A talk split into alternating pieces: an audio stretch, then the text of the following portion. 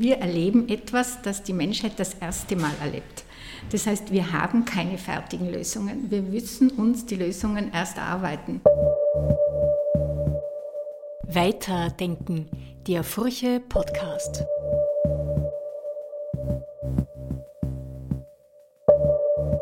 Herzlich willkommen zu einer neuen Folge Weiterdenken, dem Furche Podcast. Die heutige Folge ist Teil des aktuellen Schwerpunkts Gesellschaft und Kirche im Krisenmodus. Otto Friedrich hat mit Ferdinand Kaineder, dem Präsidenten der Katholischen Aktion, und Angelika Ritter-Grepel, der Vorsitzenden der Katholischen Frauenbewegung, über Kirche und Gesellschaft in Zeiten der Pandemie gesprochen. Das Interview und den gesamten Schwerpunkt findet ihr wie immer auch auf www.furche.at. Nochmals ganz herzlichen Dank, dass Sie zu diesem Gespräch gekommen sind. Die Präsidentin der katholischen Frauenbewegung Österreichs ist, glaube ich, die größte Frauenorganisation in Österreich und der Präsident der katholischen Aktion Österreich, sozusagen der oberste Laie im Land. Äh, und wir wollen jetzt darüber reden, was in Zeiten wie diesen in Österreich und in der Kirche umgeht und was da wichtig ist. Natürlich soll ich denke, als die erste Frage drängt sich auf. Wir leben in einer sehr äh, spannungsgeladenen Zeit. Wir erleben da zum Beispiel in Wien jeden Samstag große Demonstrationen in einer Größe, die wir äh, so in letzter Zeit nicht gekannt haben. Leute stehen auf, äh, protestieren, regen sich auf. Äh, ist das jetzt eine Situation, die, die man als gefährlich bezeichnen könnte?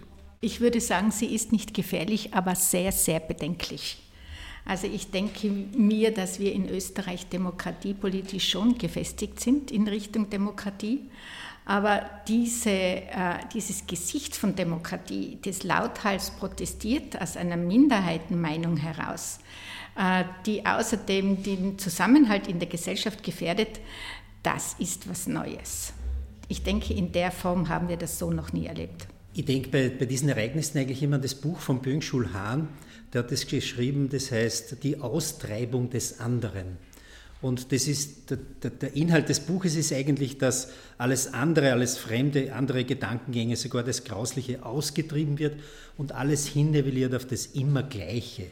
Und ich glaube, die letzten Jahrzehnte waren so ein bisschen dem ausgeliefert und gleichzeitig auch die digitale, äh, äh die digitale Entwicklung, die wir erleben, bringt das jetzt hervor, was sozusagen immer wieder geschlummert ist und ich finde es auch nicht demokratiegefährdend.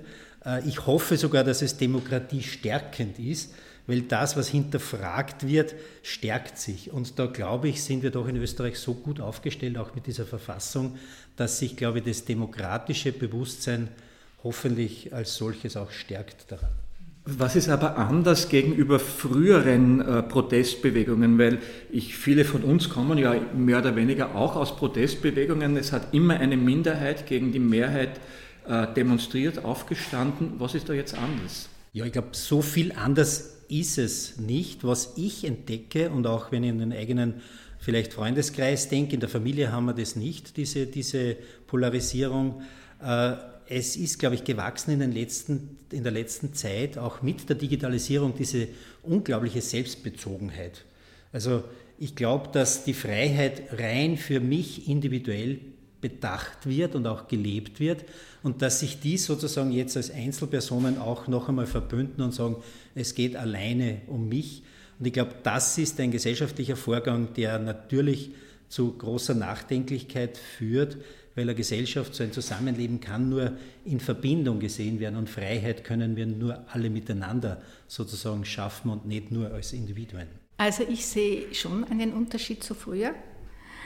Äh, früher, also vor Corona, hätte es theoretisch die Möglichkeit gegeben, gleichzeitig zehn Demonstrationen in Wien zu haben mit zehn unterschiedlichen Anliegen. Und diese zehn unterschiedlichen Parteien hätten, äh, hätten die Anliegen der anderen nicht mitgetragen und wären auch in der eigenen Blase, in der sie sind, nicht interessiert gewesen an den anderen Meinungen. Und jetzt haben wir eine Polarisierung, wo sich in dieser Demonstration der äh, ImpfverweigererInnen äh, ganz viele unterschiedliche Gruppen treffen in diesem gemeinsamen Anliegen und da dann eine große Polarisierung entsteht zwischen der Mehrheit der Österreicherinnen, die äh, impfpositiv eingestellt sind und ihr auch ihre Verpflichtung der Allgemeinheit gegenüber, ihre soziale Verpflichtung und ihre ethische Verpflichtung sehen, und dieser Minderheit von Menschen, die äh, das nicht sehen und sich dem verweigern. Vor zwei Jahren noch oder vor einem Jahr noch hat es die großen Klimademonstrationen auch in Wien gegeben, auch überall in Österreich gegeben. Das war in der, waren in der Dimension durchaus vergleichbare Größenordnungen. Was ist da anders zu jetzt? Ich glaube, die, Klima, die Klimademonstrationen, das war ein Bewusstsein aus meiner Sicht, dass es um diese Erdkugel geht, um diese Welt, auf dieser Erdkruste, auf der wir uns sozusagen leben und auf die wir achten müssen, auf die wir schauen müssen. Und da ist, glaube ich, ein unglaubliches Bewusstsein entstanden, äh, dass das unsere gemeinsame Anstrengung sein muss, dass hier etwas sozusagen neu geregelt wird. Neu ist, dass es etwas Unsichtbares ist die, die, das Virus ist etwas Unsichtbares äh, und stellt das Ganze dann überhaupt in Frage.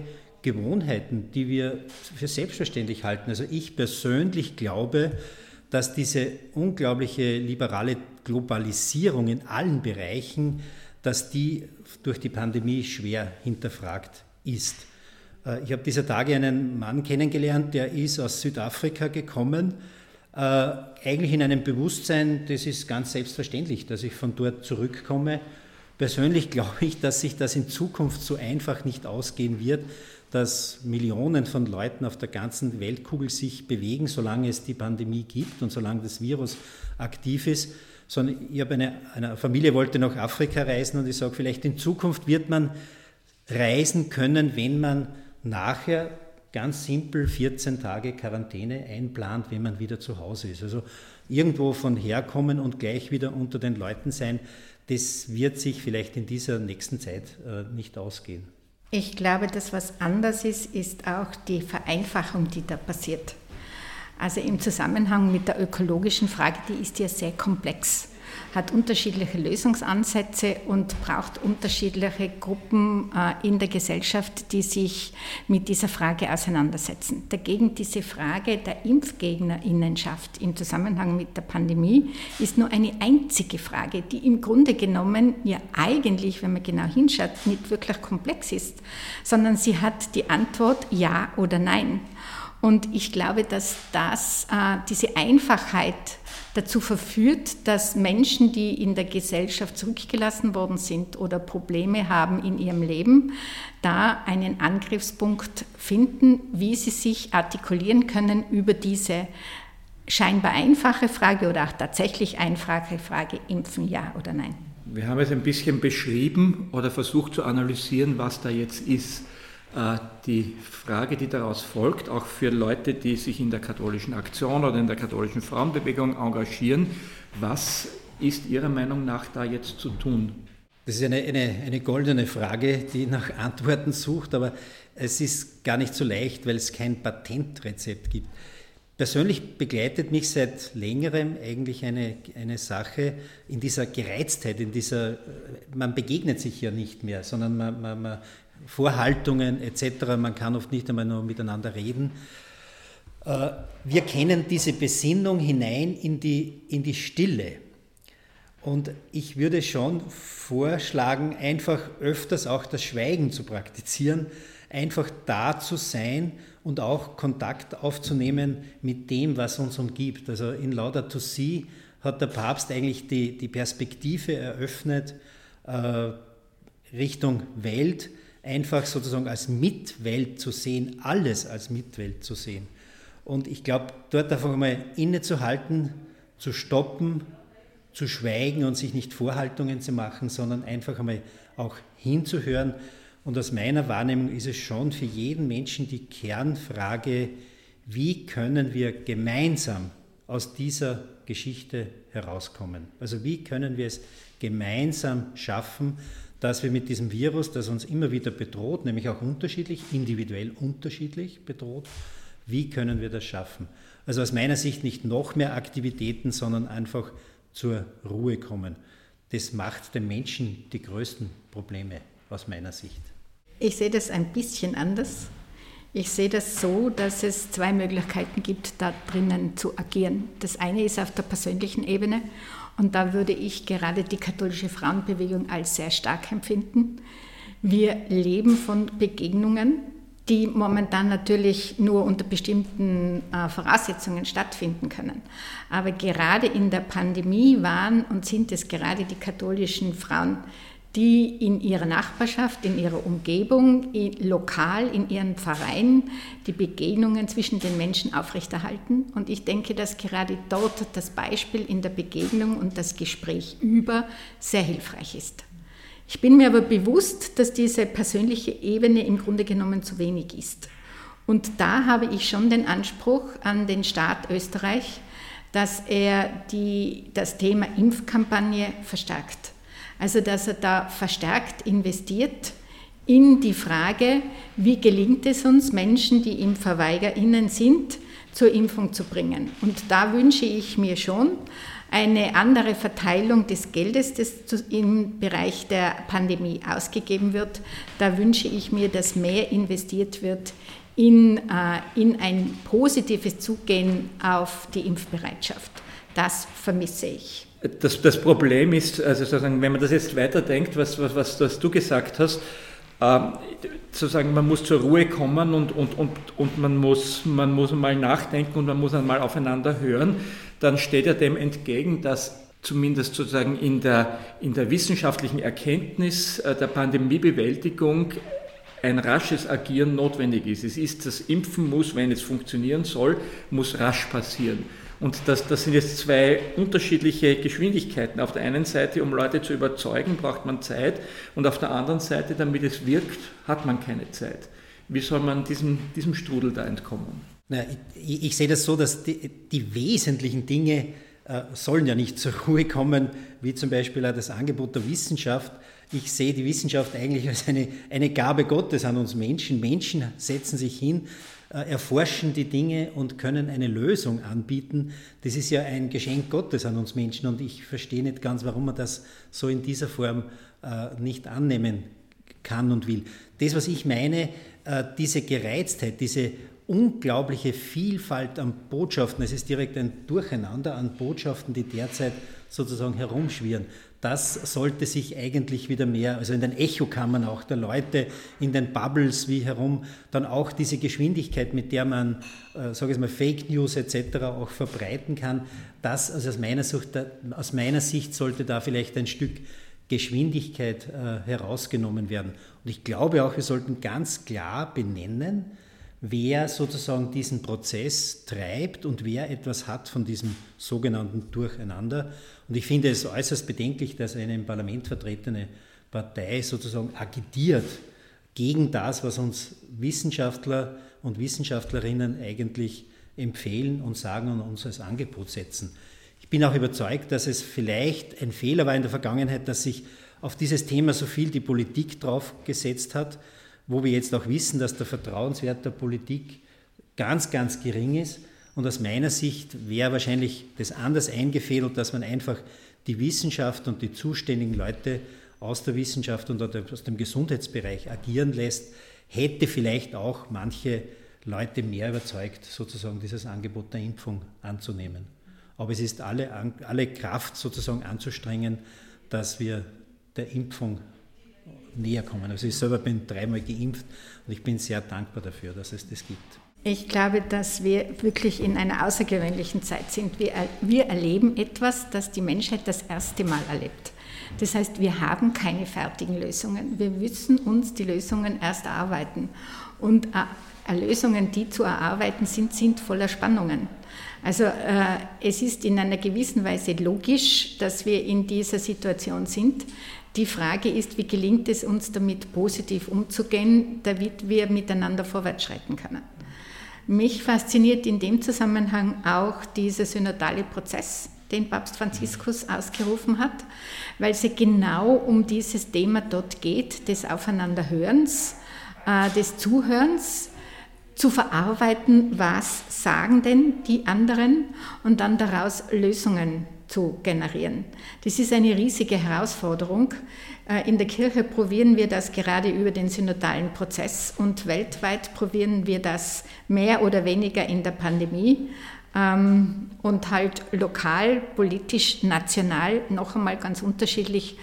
Und da wäre es manchmal gut, wenn Österreich in Nachbarländer schauen würde und dort Best Practice Beispiele für uns in Österreich adaptieren würden. Zum synodalen Prozess möchte ich dann später eh noch äh, ausführlicher kommen. Ich, ich würde nur vielleicht noch ansetzen dort, wo du äh, jetzt die Politik angesprochen hast. Äh, die ein Problem darstellt, aber es ist ja sozusagen, um jetzt ein bisschen auf die kirchliche Ebene zu kommen, es ist auch ein kirchliches Problem. Ich habe gerade einen Leitartikel geschrieben, in dem ich die jüngsten Enunziationen des Kardinals Müller äh, zitiert habe, der sagt, das ist irgendwie so eine weltweite ähm, ein, ein, ein, weltweiter Prozess, der uns irgendwie in die Unfreiheit äh, bringen will. Also das alles, was so in, in den Verschwörungsmythen äh, sonst äh, gesagt wird, sagt jetzt einer der höchsten Würdenträger der katholischen Kirche. Äh, wie soll Kirche mit, mit diesen Dingen umgehen? Ich glaube, von, von, von, von den Bischöfen oder vom Papst angefangen sind da sehr, sehr klare Worte gekommen. Und es ist, sage ich mal, ein Stück realistisch auch in der Kirche, dass es andere Meinungen gibt. Ich kann das überhaupt nicht teilen, warum sich so ein Kardinal dann so in dieser Art und Weise meldet. Und ich hoffe, dass das auch gebührend relativiert wird. Also in Österreich, und ich glaube auch der Papst selber, äh, spricht ganz eindeutig in die Richtung, glaubt an die Wissenschaft, äh, habt Vertrauen in die Wissenschaft und die Impfung wird uns aus dieser Pandemie herausführen. Zu Müller möchte ich einfach sagen, äh, was ist denn wirklich die Bedeutung von ihm jetzt noch? Im Grunde genommen ist es so, dass da jemand einen Lautsprecher bekommt, auch über die Medien, der Verschwörungsmythen anhängt und äh, wo es im Grunde genommen das Beste ist, wenn er gar nicht mehr gehört wird in diesem Zusammenhang. Vielleicht kann man es äh, ganz überhaupt auf, eine, auf, auf einer allgemeinen Ebene noch einmal nachfragen. Wie beurteilen Sie die, die Performance der, der Kirche in der Pandemie? Das ist, das ist auch zwei Jahre haben wir äh, unterschiedlich, mit unterschiedlichen Zugängen. Wenn man jetzt einmal so einen, einen Zwischenschritt macht und einmal schaut, äh, wie hat, sich die, wie hat sich die Kirche da verhalten? Ist das okay? Fällt da etwas? Also ich glaube, die Kirche hat sich sehr, sehr, sehr bemüht in einer Situation, in der niemand Antworten hat, äh, weiterhin zu agieren, an den Menschen zu bleiben und Kirche zu sein. Aber natürlich ist es so, dass Kirche ja unterschiedliche Ebenen hat. Also äh, damit kann man auch unterschiedlich drauf schauen, auf die Kirche, wem ist es besser oder schlechter gelungen, bei den Menschen zu bleiben oder mit den Menschen in der Pandemie äh, unterwegs zu sein. Und da komme ich einfach wieder auf diese lokale Ebene der katholischen Frauenbewegung, wo ganz, ganz viele Frauen in ihrer Umgebung, in ihrem Alltag Menschen mitgenommen haben, die Pandemie besser zu bewältigen. Ich glaube, äh, die Kirche hat sich auch manchmal irgendwie in einer gewissen Weise versteckt. Ähm, ich glaube aber auch, dass die Kirche daraus gelernt hat und da jetzt auch wieder selbstbewusster ist. Und ich denke, dass das, was mit uns jetzt passiert ist oder was wir selber erlebt haben im Zusammenhang mit dieser digitalen Umwälzung, äh, jetzt Kirche anders ist als vorher und wenn dann die Pandemie einmal zu Ende sein wird, wahrscheinlich das ganze gesellschaftliche Leben inklusive der Kirche anders sein wird als vorher. Ich habe es so erlebt am Anfang, muss ich gestehen, das war fast so ein bisschen wie eine Schockstarre. Also es hat sich nichts gerührt, natürlich war alles äh, äh, niedergefahren und so weiter. Und ich muss auch ganz ehrlich gestehen, ich, es war nicht nur einer, sondern mehrere, auch Priester, Pfarrer, gerade aus dem Ausland stammen, sind eigentlich verschwunden gewesen. Also die sind nach Hause gefahren. In dieser Notsituation, was passiert da, was ist da, was, was, was wird das, haben sie eigentlich eine Art Fluchtreflex äh, sozusagen in Gang gesetzt bei sich selber und sind verschwunden gewesen. Und ich bin ganz bei dir, äh, es waren eigentlich die vielen Frauen und Männer, die dann wieder angeknüpft haben. Ich kann mich erinnern, in einer Pfarre in Oberösterreich, die ihre es war eine KfB-Gruppe, die ihre 157 oder 190 Mitglieder äh, jeweils einen Brief geschrieben hat, persönlich auf die Leute zugegangen, wo niemand sozusagen eine Aktivität gesetzt hat. Jetzt erlebe ich das so, äh, dass die Kirche und auch in der Pastoral oder auch in den Gruppen man das allmählich lernt, äh, dass auch das digitale Zusammensein seinen Wert hat, dass man sozusagen austauscht, dass man teilhat, dass es aber eine ganz große Sehnsucht gibt, wirklich haptisch beisammen zu sein. Und ich glaube, dort ist die größte Krux, weil die Kirche an und für sich an sich schon ein gemeinschaftliches Unternehmen ist und Gemeinschaft, diese Verbündung sozusagen zu fördern. Die Menschen brauchen ja nichts anderes als wie Anerkennung und Wertschätzung, eine sinnvolle Tätigkeit, Rituale und diese Zugehörigkeit, diese Zusammengehörigkeit. Äh, und die Kirche erfüllt oder steht für diese Sachen auch. Und das war schon sehr irritierend, weil man das auf einmal nicht mehr in dieser haptischen Form leben konnte. Noch dazu war am Anfang auch die Risikogruppe der Älteren, war auch, waren auch viele in der Kirche, wo man dann gesagt hat, ich bleibe äh, lieber daheim. Aber ich sehe in verschiedenen Bereichen, dort wo die Kontakte, die persönlichen Kontakte gepflegt werden, dass das Leben eigentlich vielfältiger und und direkt auflebt derzeit auch ein wenig. In den ersten Monaten der Pandemie hat die Kirche hat gegenüber der Kirche den, den Vorwurf gegeben, dass sie nicht mehr systemrelevant sei. Da, hat, da, hat, da gab es sozusagen das, das, Wort von der Systemrelevanz, das waren die Spitäler und das waren die Pflegeheime und, und das waren die Leute, die das tägliche Leben organisiert haben und die Kirche war da nicht dabei. Haben Sie das auch so erfahren? Da würde ich heftigst widersprechen. Also genau in der Zeit, wenn, wenn, wenn ich da in eine Kirche gegangen bin, waren diese Kirchen nicht leer, sondern da sind Menschen darinnen gewesen, die, die ihren spirituellen Ort, ihren Kraftort gebraucht haben, um mit der Situation fertig zu werden. Natürlich ist es eine andere Ebene als das, wenn wir jetzt grundsätzlich über die Kirche als Organisation und ihre Systemrelevanz reden aber auch die Kirchengebäude und das zur Verfügung stellen dieses Ortes ist systemrelevant und ist da die Kirche ein systemrelevanter Player.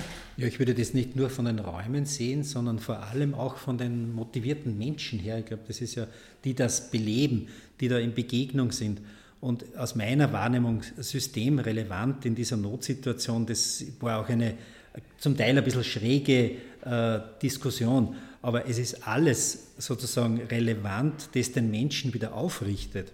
Und wenn ich, jetzt sage ich mal, an den Jesus denke, was dem sein Interesse war auf dieser Weltkugel vor 2000 Jahren, war doch immer die Begegnung mit den Menschen und aufzurichten. Komm, steh auf, komm herein äh, und so weiter. Und wo Menschen in diesem Sinn Kirche bilden, dort ist es auf jeden Fall unter Anführungszeichen systemrelevant. Dort, wo Kirche vielleicht mit sich selber beschäftigt ist, in der Sakristei herumdiftelt, äh, dort kann man sich natürlich die Frage stellen, ob das für System notwendig ist. Aber prinzipiell, wie wir Kirche auch verstehen, als die Kirche der, der Getauften, der Menschen, die sozusagen in dieser Taufberufung leben, äh, ist auf jeden Fall eine Unterstützung und Hilfe damit die Menschen heute aufrecht durch die Welt gehen können. Jetzt ist die, die Lage der Kirche, sagen wir mal, eine, hat, schon, hat die Kirche zumindest sozusagen von außen betrachtet schon einmal rosigere Zeiten erlebt. Äh, die Missbrauchsskandale, das, wo weswegen es auch diese synodalen Wege gibt, um dann ein bisschen auch jetzt einmal in diese Richtung zu kommen. Ähm, das, das hat ja jetzt nicht, ist jetzt zunächst einmal nicht aus der Pandemie heraus entstanden, sondern ist entstanden, weil es einen Reformstau gibt, weil, weil verschiedene Probleme seit Jahrzehnten nicht angegangen werden. Äh, wie weit spielt sozusagen eine, eine, eine, eine Organisation, die sich jetzt sozusagen mit sich selbst beschäftigen muss, weil mit sich selbst so viel äh, zu regeln ist. Äh, wie, wie, wie kann die in dieser Situation überhaupt agieren? Vielleicht, vielleicht ist in der Frage schon die Antwort drin. Eine Kirche, die sich mit sich selbst beschäftigt, ist zum Scheitern verurteilt. Denn die Kirche, es geht ja nicht um die Kirche, sondern es geht um die Menschen, um den Dienst an den Menschen, um das, was man mit den Menschen sozusagen gemeinsam entwickelt. Aus meiner Warnung ist mir etwas wichtig geworden, äh, und zwar äh, viele vielleicht auch äußere Zeichen, sprachlich, Rituale oder auch, sind eigentlich, äh, wie soll ich sagen, nicht mehr in der Zeit. Und manches wie der Missbrauch ist drüber gefahren wie ein Sturm oder wie ein Borkenkäfer im Wald. Und ich erzähle immer ganz gern dieses Beispiel vom bayerischen Wald, wo 2005 ein Sturm Borkenkäfer alles vernichtet hat und dann die Leute begonnen haben zu sagen, komm, wir müssen es wieder herrichten, zusammenräumen, der, der Saustall, hätte ich so bald gesagt, den können wir nicht so lassen für die Touristen und so. Und dort hat, haben Leute miteinander die Idee gehabt, Leil, das geht sich nicht aus, dass wir das alles zusammenräumen. Wir können einen anderen Zugang wählen und haben gesagt, hier im Bayerischen Wald erfindet sich Natur neu. Und ganz interessant, jetzt nach 20 Jahren oder 15 Jahren, äh, sind die Betriebe, die sich damals auf diese unglaubliche Sichtweise eingelassen haben, Leitbetriebe im Tourismus Deutschlands. Also mit der Situation so umge umgehen, dass etwas zerstört wurde, dass etwas durchs Desaster gegangen ist, ist noch nicht die Bedrohung, weil so wie die Natur eine Urkraft hat und wieder wird, bin ich persönlich auch überzeugt, dass im Menschen diese Kraft zur, zur, zur, zur Kompassion, zur Liebe einfach da ist. Es wird manches am kirchlichen Erscheinungsbild wahrscheinlich äh, sich ändern oder ändern müssen, zum Beispiel im Bereich der, auch der Rolle der Frauen in der Kirche. Es muss und geht gar nicht anders, als dass aus meiner Sicht diese Art Verfassungsfehler in der Kirche schleunigst behoben wird, dass es wirklich gleiche Wertigkeit von Mann und Frau gibt und auch Zugänglichkeit zu Aufgaben, Ämtern etc. Und so in dieser Dimension, glaube ich, sollten wir uns eher fragen, wo entsteht gerade das neue Bild von Kirche und nicht dauernd jammern, dass dort was fehlt, dort geht das nicht mehr und so weiter. Das Alte wird gehen und die Kraft des Neuen, das kann, wird zum Wachstum drängen. Ob es so oder so gewollt ist, das ist zweitrangig. Aber ob es sich in der Kirche findet oder nicht, nicht ist eine andere Sache. Der Konstantin Wecker hat einmal gesagt zu mir, es werden täglich Ordensgemeinschaften gegründet, aber nicht in der Kirche. Und es gibt einem dann zu denken. Also die, die Kirche als diese Gemeinschaft der Getauften wünsche ich einfach diese Offenheit, dass das, was aufbricht, Platz findet und darin Platz nehmen kann. Aus meiner Sicht haben wir zurzeit eine Situation von schon da und noch nicht.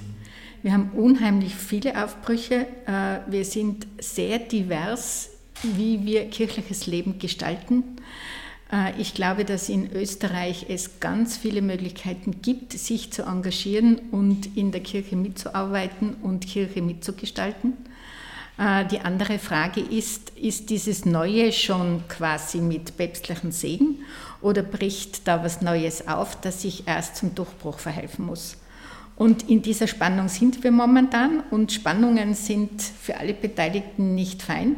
Und sie haben vor allem außerdem noch äh, die Problematik, dass man nicht weiß, was sich durchsetzt. Das heißt, wir stehen in der Situation, dass Altes äh, einfach nicht mehr trägt und dass es schon viel Neues gibt, aber dass wir in dieser Situation sind, wie kann sich das Neue verfestigen und was braucht es, damit dieses Neue auch geschützt sich gut entwickeln kann. Und da bin ich sehr hoffnungsfroh in diesen synodalen Prozess, wo man miteinander ins Gespräch kommt, um genau über diese Situation zu reden. Weil äh, es gibt vieles, es ist vieles an Aufbruch da, viele engagierte Menschen und gleichzeitig braucht es jetzt auch die Sicht darauf, was davon ist zukunftsträchtig und was brauchen wir für die Zukunft zum Weitergehen.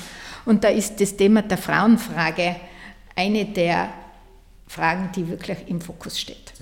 Sie haben vorhin so in einer Nebenbemerkung gesagt, es wäre wär gut, wenn man ein bisschen ins Ausland schaut. Jetzt frage ich jetzt einmal jetzt bei diesem Thema gleich ganz konkret. In Deutschland gibt es den synodalen Weg, der hat den Namen synodaler Weg als erstes gehabt, das hat ja gar nicht der Papst, sondern das, das haben die Deutschen erfunden. Äh, ist das ein Beispiel für Österreich? Natürlich kann das ein Beispiel für Österreich sein. Gar keine Frage. Äh, ähm, die, die Papiere, die dort äh, erarbeitet werden, sind erstklassige Papiere. Die Frage ist, wie gelingt es uns, das, was die Menschen dort in Deutschland erarbeitet haben, äh, für uns relevant zu machen oder wie gelingt es uns, dass wir sie uns zu eigen machen? Ich möchte auch auf die Schweiz hinweisen. Auch in der Schweiz ist da anderes möglich und noch einmal äh, ganz spezifische Dinge möglich.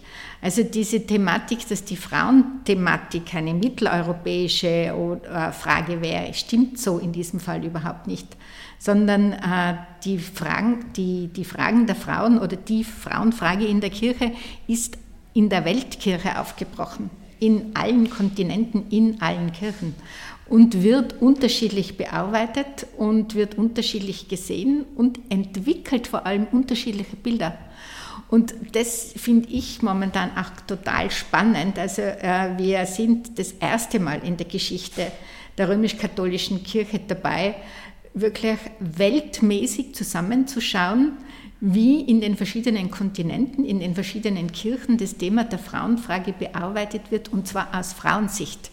Nicht aus der Sicht der kirchlichen Hierarchie, sondern aus der Praxis der Frauen heraus.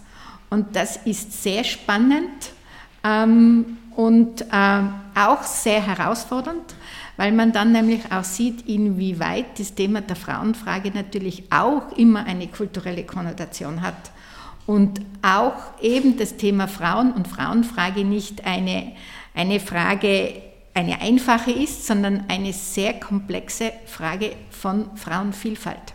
Ich würde es vielleicht nur ergänzen wollen. Insofern äh, ich glaube, nicht nur das, die unmittelbare Nachbarschaft, sondern zum Beispiel auch das in Brasilien, die, die Vollzüge der Kirche dort, auch mit den Basisgemeinden etc.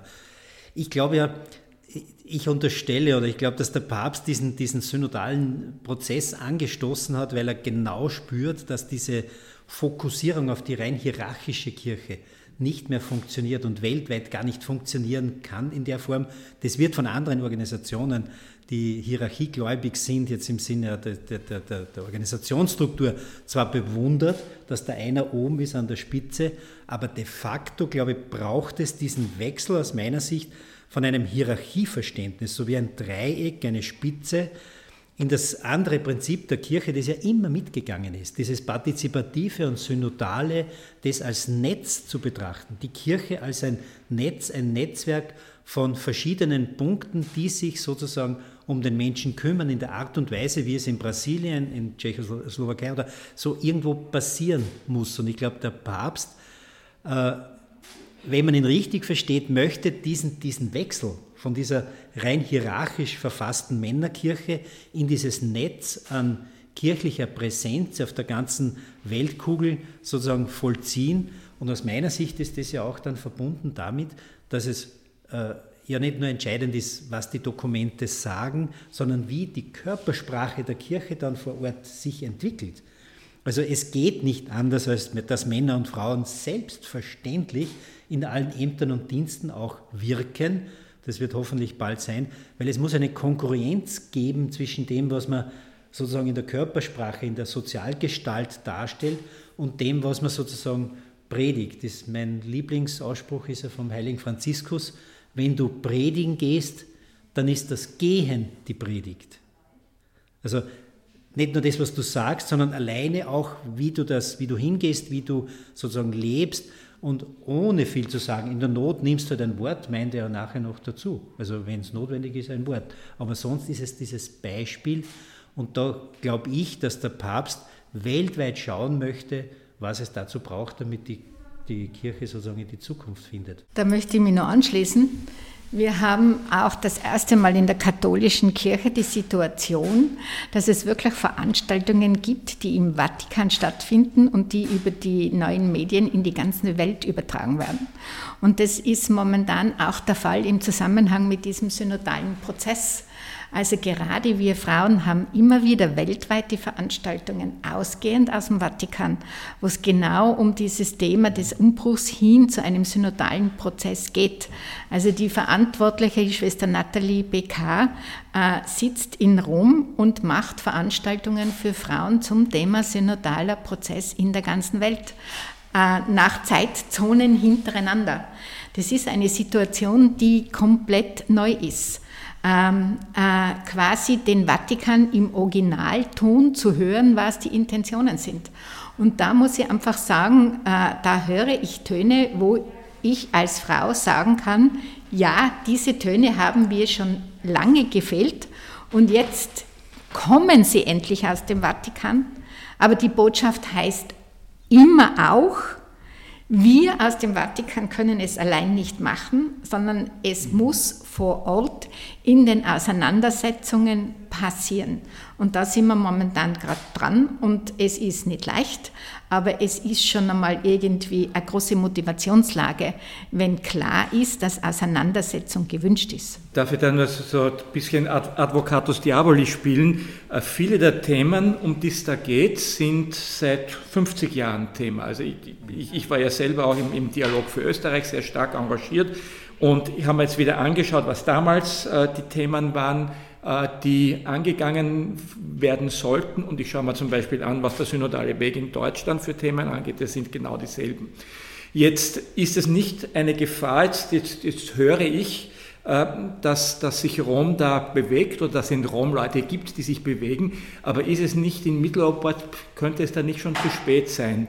Äh, weil die Leute aus der Kirche weggegangen sind. Du hast ja den Konstantin Wecker zitiert, dass, dass die Ordensgemeinschaften irgendwie gegründet werden, aber nicht mehr, mehr in der Kirche. Wie geht man mit, mit, so, mit so einer Gefahr um? Die Gefahr besteht, gell? aber das heißt ja nicht, dass ich die Hände in den Schoß legen kann. Ich muss ja trotzdem schauen, äh, um eine Veränderung möglich zu machen. Und nichts zu tun ist in diesem Fall keine Option. Und das haben wir in der katholischen Frauenbewegung in unserer letzten Vollversammlung sehr ausführlich besprochen. Diese Gefahr, die Hände in den Schoß zu legen, die ist da, weil wir eben auch jahrzehntelang immer wieder enttäuscht worden sind. Aber äh, die Option zu sagen, weil wir enttäuscht worden sind, setzen wir uns für die Zukunft nicht mehr ein, das ist keine Option, sondern die einzige Option, die wir haben, ist, wir, äh, wir äh, arbeiten für die Zukunft. Ich würde das noch ein bisschen zuspitzen auch, äh, wenn der Papst sozusagen diesen Prozess in die Breite führt, dann empfinde ich, also gerade auch im Blick auf die Vergangenheit, die Themen, also es gibt auch eine sogenannte Themenmüdigkeit, das stellen wir auch fest. Ich glaube, die 37. wird sich nicht mehr ausgehen. Aber ich glaube, was neu ist, erstens, was sich sozusagen im Vatikan selber tut, was du auch geschildert hast. Und was neu ist, glaube ich, dass äh, vor Ort der Papst, glaube ich, wartet, dass Erfahrungen gemacht werden. Also dass das Tun Einzug hält. Und da muss ich ganz ehrlich sagen, da liegt es vor allem auch an den Bischöfen, die hier vor Ort genau solche Erfahrungen ermöglichen können. Nur derzeit warten sie und warten und warten aus meiner Sicht, ohne dass sie zum Beispiel die Möglichkeiten, die das Kirchenrecht, wenn man es nicht an der Mittellinie liest, sondern sozusagen an den Außengrenzen, an der Seitenlinie, wozu die Bischöfe alles Männer und Frauen gleichwertig beauftragen können, das ist weit nicht ausgelotet worden. Und ich denke, jetzt ist der Augenblick auch, wo man sagt, als Bischof, jetzt kann ich mutig sein, der, Bischof, äh, der Papst wünscht sich mutige Bischöfe, ich öffne für Erfahrungen. Also Erfahrungen, die man dann auch reflektieren kann. Und aus meiner Sicht können es auch Erfahrungen sein, wo man sagt, das hat sich nicht bewährt. Aber dieses Warten, bis das, das sozusagen wieder oben ist und dann von Rom wieder herunterkommt und dann tun wir, das meint, glaube ich, der Papst nicht. Er sieht das als Netz, was ist möglich. Und ich appelliere schon aus meiner Sicht sehr an unsere Bischöfe, die ja diesem Prozess sehr offen gegenüberstehen, dass sie selbst auch alles tun, dass sie solche Erfahrungsfelder öffnen und ermöglichen. Entlang zum Beispiel der bischöflichen Beauftragung im Dienst der Einheit, dass das sozusagen in dieser Form alles ausgelotet wird, was möglich ist. Jetzt darf ich als journalistischer Beobachter sagen, ich, ich äh, höre das und beobachte, in Deutschland gibt es eine Reihe von Bischöfen, die sich da jetzt ganz äh, auf den Weg mitgemacht haben, die auch ganz anders reden, als man von Bischöfen gewohnt ist. In Österreich hört man da was in die Richtung bei unseren Bischöfen? Und warum hört man nichts, wenn man es nicht hört? Ich glaube, dass die Situation in Deutschland aufgrund der Missbrauchsskandale einfach noch einmal eine ganz andere Aktualität hat als bei uns. Äh, das gibt uns in einer gewissen Weise die Möglichkeit, bestimmte Dinge vielleicht leiser anzugehen oder auch überlegter anzugehen. Ähm, äh, aber ich wünsche mir auch, dass ähm, von Seiten der Bischofskonferenz zu diesem Thema synodaler Prozess in Österreich Signale kommen, die uns mehr ermutigen, als jetzt in diesen Prozess äh, aktiv einzusteigen. Ja, ich möchte die Bischöfe jetzt gar nicht sozusagen in den Schutz nehmen, aber was ich wahrnehme an den Bischöfen, mit denen wir jetzt sozusagen auch auf diesem Gebiet kooperieren, ich nehme schon wahr, dass es ein, eine Art ehrliches Hinhören ist. Und ich glaube auch, dass es sozusagen äh, ein Bemühen gibt, oder ich sage das jetzt aus meiner Sicht auch, äh, es braucht, glaube ich, schon Mut, eine mutige Entscheidung auch von den Bischöfen her, dass sie bestimmte Dinge einfach einmal auch wirklich postulieren. Aber jetzt, glaube ich, in dieser Anfangsphase haben sie dieses, diesen Hinhörmodus eingeschaltet. Äh, und ich teile das, also in Deutschland ist die Situation durch die Missbrauchsgeschichte noch einmal ganz anders, sozusagen hat anders begonnen als in Österreich. Äh, das ist anders verarbeitet worden schon vor, Jahr, vor zehn Jahren. Und von dort her hat es dort noch einmal eine andere, andere Dynamik. Aber es braucht aus meiner Wahrnehmung jetzt wirklich für diesen synodalen Prozess und das Geschehen, auch das pastorale Geschehen, äh, mutige Bischöfe, die alles tun, den Laien sozusagen den, das Pouvoir zu geben, ihr Christsein wirklich auch in der Fülle zu leben. Man hat von den Laienorganisationen in den letzten Jahren auch nicht wahnsinnig viel äh, gehört. Äh, haben die katholische Aktion oder die katholische Frauenbewegung äh, das Gefühl, dass sie jetzt innerkirchlich oder auch, aber auch gesellschaftlich gehört werden in diesen Fragen? Ich möchte feststellen, dass wir als katholische Frauenbewegung natürlich nicht jenseits der Kirche sind. Das heißt, alle diese Krisen, in der die katholische Kirche steckt, in, den, in diesen Krisen stecken wir in einer gewissen Weise auch. Und von daher möchte ich das leise Sein der letzten Zeit nicht entschuldigen, aber vielleicht erklären. Das ist das eine. Und das andere ist aber schon sehr wohl das, dass ich der Meinung bin, dass wir als katholische Frauenbewegung gerade uns wieder neu finden und neu orientieren in dem, was unser Auftrag ist und wohin wir wollen. Und ich bin da sehr bestärkt von dem, dass ich den, die Signale bekomme, dass das äh, von Seiten der Kirche, von der Kirchenhierarchie äh, ein gewünschter Aufbruch ist. Also ich bekomme äh, nicht den Eindruck, dass die katholische Kirche auf die katholischen Frauen verzichten möchten, möchte, sondern äh, dass da das Bemühen da ist, wie gelingt es da, äh, die katholische Frauenbewegung zu stärken. Das ist das eine. Und was auch äh, der Fall ist, das Thema der Frauen ist für äh, die Kirchenhierarchie eine, äh, zwar eine wiederholt gestellte Frage, aber auch bis jetzt eine sehr ungehörte Frage. Und wir sind das erste Mal wirklich in den Anfängen eines Dialogs zum Thema Frauen zwischen der katholischen Frauenbewegung, Frauen, die sich engagieren in der Kirche, Frauen, die Leitungspositionen in der Kirche haben, mit den Bischöfen in der Bischofskonferenz. Und das möchte ich ausdrücklich würdigen. Wir sind am Weg. Ich, ich, sehe das auch ganz ähnlich, weil aus meiner Wahrnehmung auch die letzten Jahrzehnte, das hat sich immer sozusagen, wie man so schön sagt, im Framing hat sich etwas geändert. Und schon, es ist eine gewisse Stille eingetreten. Ich muss auch dazu sagen, dass die Bischöfe auch ihren Beitrag dazu geleistet haben, weil natürlich ein unglaublicher Reduktionsvorgang über die ganzen äh, KA und Gliederungen äh, vor sich gegangen ist. Äh, ich glaube, es war in den letzten Jahren oder Jahrzehnten nicht so simpel, wenn man sich als sozial äh, weltverwobener Christ oder Christin sozusagen engagiert hat, äh, dass man da gleich gehört wird, weil es äh, andere sozusagen Sichtweisen gegeben hat, die einfach mehr wert waren, äh, die, die, die, ob es jetzt charismatischer eher war oder so, da will ich gar nicht jetzt irgendwie auf andere hinschauen, aber dieses weltverwobene christliche, diese weltverwobene christliche Präsenz, zum Beispiel im Bereich der Arbeiterinnenschaft oder auch im Bereich der Frauen, das war nicht gern gesehen und da hat man auch strukturell einen ziemlich dramatischen Reduktions-, auch finanziellen Reduktionsvorgang gestartet. Und wir haben jetzt schon den Willen, dass wir das äh, wieder umdrehen, dass wir die Möglichkeit haben, alle diese vielfältigen Angebote, die ja auch immer Angebote ganz konkret vor Ort in den Pfarren oder in den Initiativen sind, dass wir zumindest wieder so aufgestellt sind, dass wir ein Auto mit vier Rädern sind. Also dass so viele Ressourcen da sind, dass wir wieder unterwegs sein können oder äh, ausgestattet sind, dass sich das ausgeht. Und so diese, diese, dieser Aufbau von Laienchristinnen und Laienchristen, wie sie zum Beispiel eben die katholische Aktion darstellt, das ist nicht etwas, wir haben ja vorhin davon, oder Sie haben da vorhin davon geredet, dass manche Dinge einfach sterben müssen oder, oder anders werden müssen oder eben Borkenkäferbefall oder so etwas ist. Das betrifft jetzt die eigene Organisation nicht. Nein, das trifft die eigene Organisation genauso. Also wir sehen, glaube ich, alte Gebiete, wir sehen Todgegenden, wir sehen auch, dass manches wirklich dramatisch äh, reduziert sich hat auch. Äh, und darum glaube ich auch, dass es auf Zukunft hin gesehen, es ist ein, vielleicht ein anderer Zugang, noch einmal vielleicht weniger hierarchisch gedacht, sondern eher so im, im Netzwerkdenken.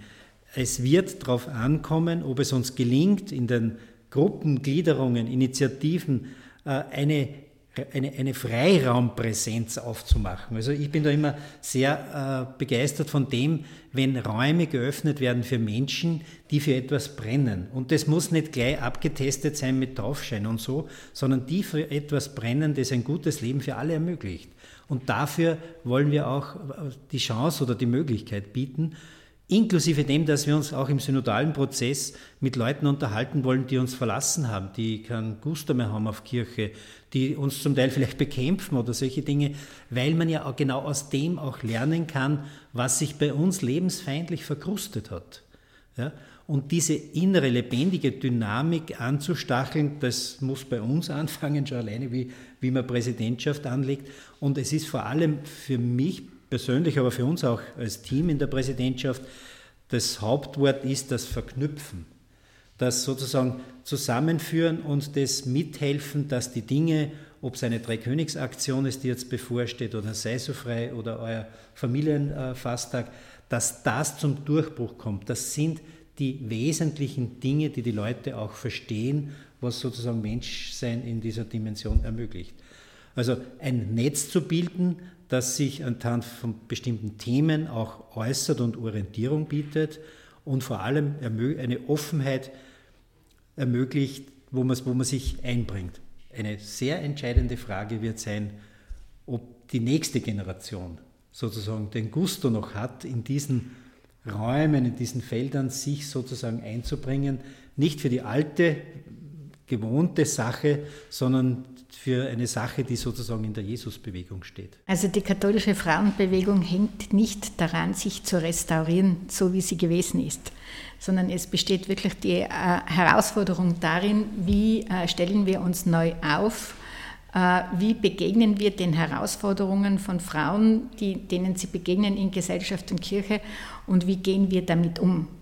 Also äh, unter anderem haben wir jetzt wirklich für den kommenden Sommer ein Programm, wo es darum geht, dass verschiedene Frauengenerationen in ihren unterschiedlichen Bedürfnissen aus ihren Sichtwinkeln miteinander reden, um da einmal die Vielfalt von äh, unterschiedlichen Frauengenerationen in der katholischen Kirche wieder miteinander ins Gespräch zu führen und auch voneinander zu lernen und daraus vielleicht äh, Schlüsse zu ziehen, wie kann denn katholische Frauenbewegung in fünf oder in zehn Jahren ausschauen?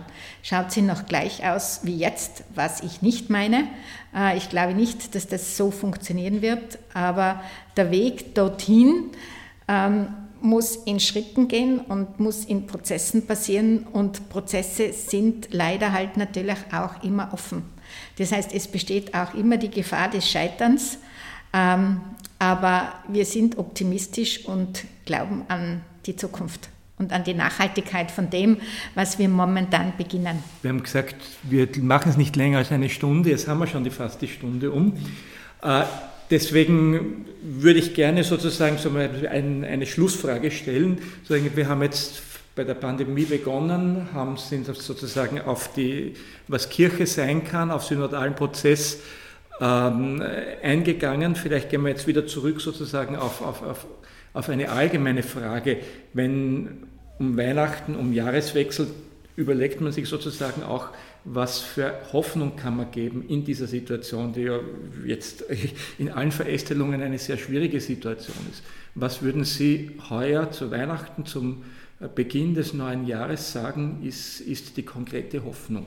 Dass uns nicht die Geduld ausgeht mit uns selber und mit der Situation und dass wir unsere äh, Hoffnung nicht verlieren, dass wir aus der Pandemie herauskommen und dass die Schäden durch die Pandemie äh, menschlich verarbeitbar sind. Ich verbinde ein bisschen äh, die Hoffnung oder den Wunsch oder auch das glaube ich, dass die Liebe zum Fremden, also zum Fremden, einfach uns, was uns fremd vorkommt, wieder einfach mehr Platz findet bei den, bei den Menschen. Ich bin persönlich immer so ergriffen, wenn, es, wenn, wenn man liest in der Bibel, dass Gott eigentlich immer im Fremden gekommen ist. Also nicht in der Gewohnheit und das, was wir eh schon kennen, sondern im Fremden. Und bei den Benediktinern gibt es ja auch diese Regel, da besonders hören sollen sie den Jüngsten, weil der hat sozusagen ein Stück die Innovation mit, und den Pförtner, weil der Pförtner, der hat immer, der tangiert immer mit dem Fremden und der muss nur dazu die Fähigkeit haben, im Fremden Christus zu erkennen. Also draußen im Stall, also das, das ist für mich eine sehr, sehr besondere Herausforderung und der Abt, der der, der Verbinder ist zum Ganzen. Also der eine Wunsch ist, dass unsere Liebe zum Fremden wieder mehr Platz bekommt und der zweite Wunsch ist, dass, äh, dass der Mensch seine Beheimatung in der Familie oder in der Sippe oder in der Freundschaft äh, erleben kann. Da denke ich an die Hirten, die da gemeinsam hingehen und in die Fremde sozusagen draußen, denn Weihnachten ist vor allem auch ein Stück draußen, nicht nur drinnen. Das ist ein super Schlusswort. Danke. Danke. Danke. Weiterdenken, der Furche Podcast.